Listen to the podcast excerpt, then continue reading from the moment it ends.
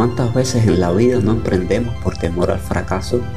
¿Cuántas veces en la vida no ganamos dinero en abundancia por temor a invertir en grande? ¿Cuántas veces en la vida hemos perdido el amor de nuestra vida por temor a rechazo? ¿Cuántas veces en la vida no hemos alcanzado la felicidad, la abundancia, la riqueza que nos merecemos porque el miedo nos paraliza? Muchos emprendedores no logran sus metas porque el miedo se apodera de ellos y no los deja avanzar. Robert Kiyosaki dijo, los ganadores no tienen miedo de perder, los perdedores sí. El fracaso forma parte del proceso del éxito. La gente que evita el fracaso también evita el éxito. Pero, ¿qué es el miedo? El miedo es una emoción de ansiedad difícil de controlar, causada por algo que puede causar algún daño físico o emocional. El miedo puede, puede ser real o imaginario. El miedo es un mecanismo de defensa del ser humano, porque tememos a lo desconocido y como mismo a veces es malo tener miedo, muchas veces también es bueno sentir miedo, porque nos aleja del peligro y así podemos preservar nuestra vida de un peligro inminente. Los emprendedores, los empresarios debemos programar nuestra mente para extinguir al miedo y no darle chance a que nazcan los retoños como la mala hierba en nuestro interior. Un hombre con miedo a la abundancia, al éxito, a la prosperidad, es un ser inseguro de sí mismo. Por más que intente crear empresas, fracasará, porque no tendrá la valentía para enfrentar los obstáculos que se le presenten. La Biblia dice, Dios no da espíritu de cobardía, sino de poder, de amor y de dominio propio. Aunque no lo veas desde mi punto de vista, las personas pobres son miedosas por excelencia, porque no se atreven a romper esa maldición de, pobreza que reina en sus vidas. No venden nada porque tienen miedo al que dirán los demás. Tienen miedo de ser humildes y que los demás lo vean en un trabajo que pagan poco o en un trabajo que nadie quiere hacer. Tienen miedo de admitir su incapacidad para vender algún producto o servicio y prefieren no estudiar ni superarse. Tienen miedo a la burla, a la burla de los demás. Tienen miedo a lo desconocido.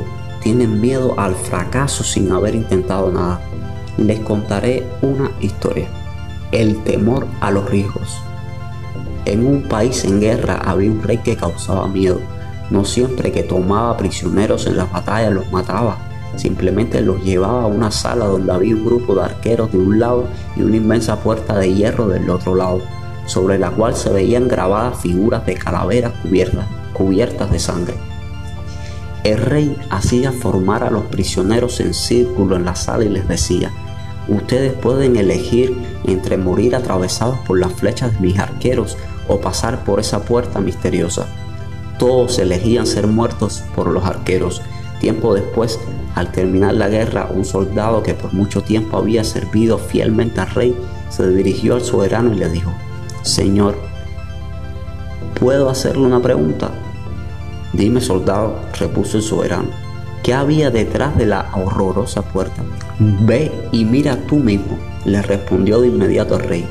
El soldado se paró temorosamente la puerta, pero a medida que ella se abría, fueron entrando unos brillantes rayos del sol que iluminaron el ambiente.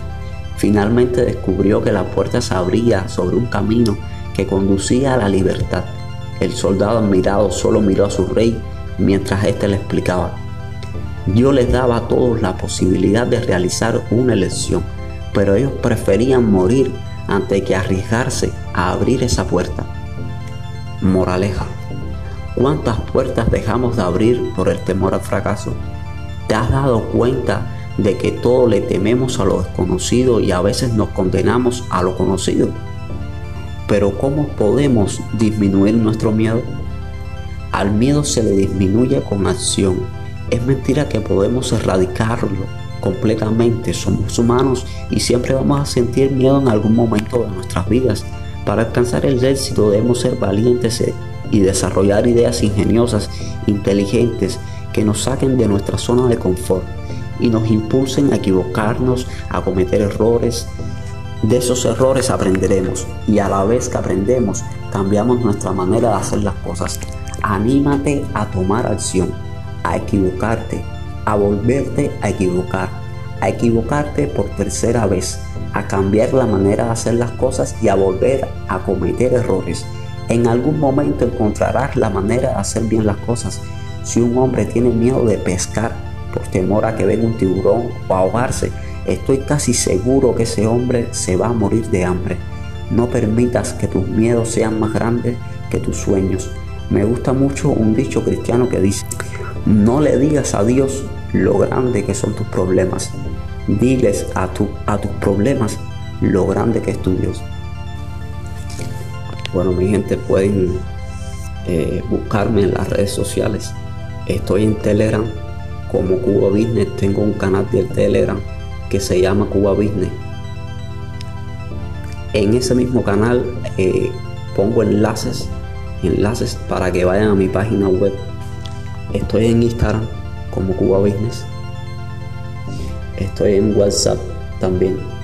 Mi número es 55 59 45 27. Pueden agregarme a su contacto en WhatsApp. Ahora quiero darle 10 10 hábitos, los 10 hábitos que todo emprendedor exitoso debe tener. Número 1. Lee algo nuevo todos los días. Llénate de ideas innovadoras. Número 2. Sigue adelante a pesar de, de los errores. Son una oportunidad para aprender. Número 3. Cuida tu salud y tu tiempo, los recursos más valiosos de todo emprendedor. Número 4. Delega. Confía en tu equipo. Número 5. Define metas claras. Aprenda a saber lo que quieres. Número 6. Rodéate de personas positivas. Trabaja con ellas.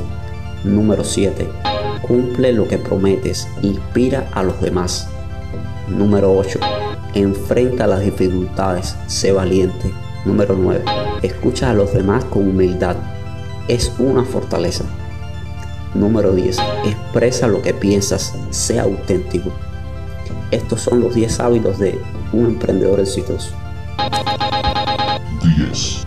Bueno, mi gente, los quiero. Chao.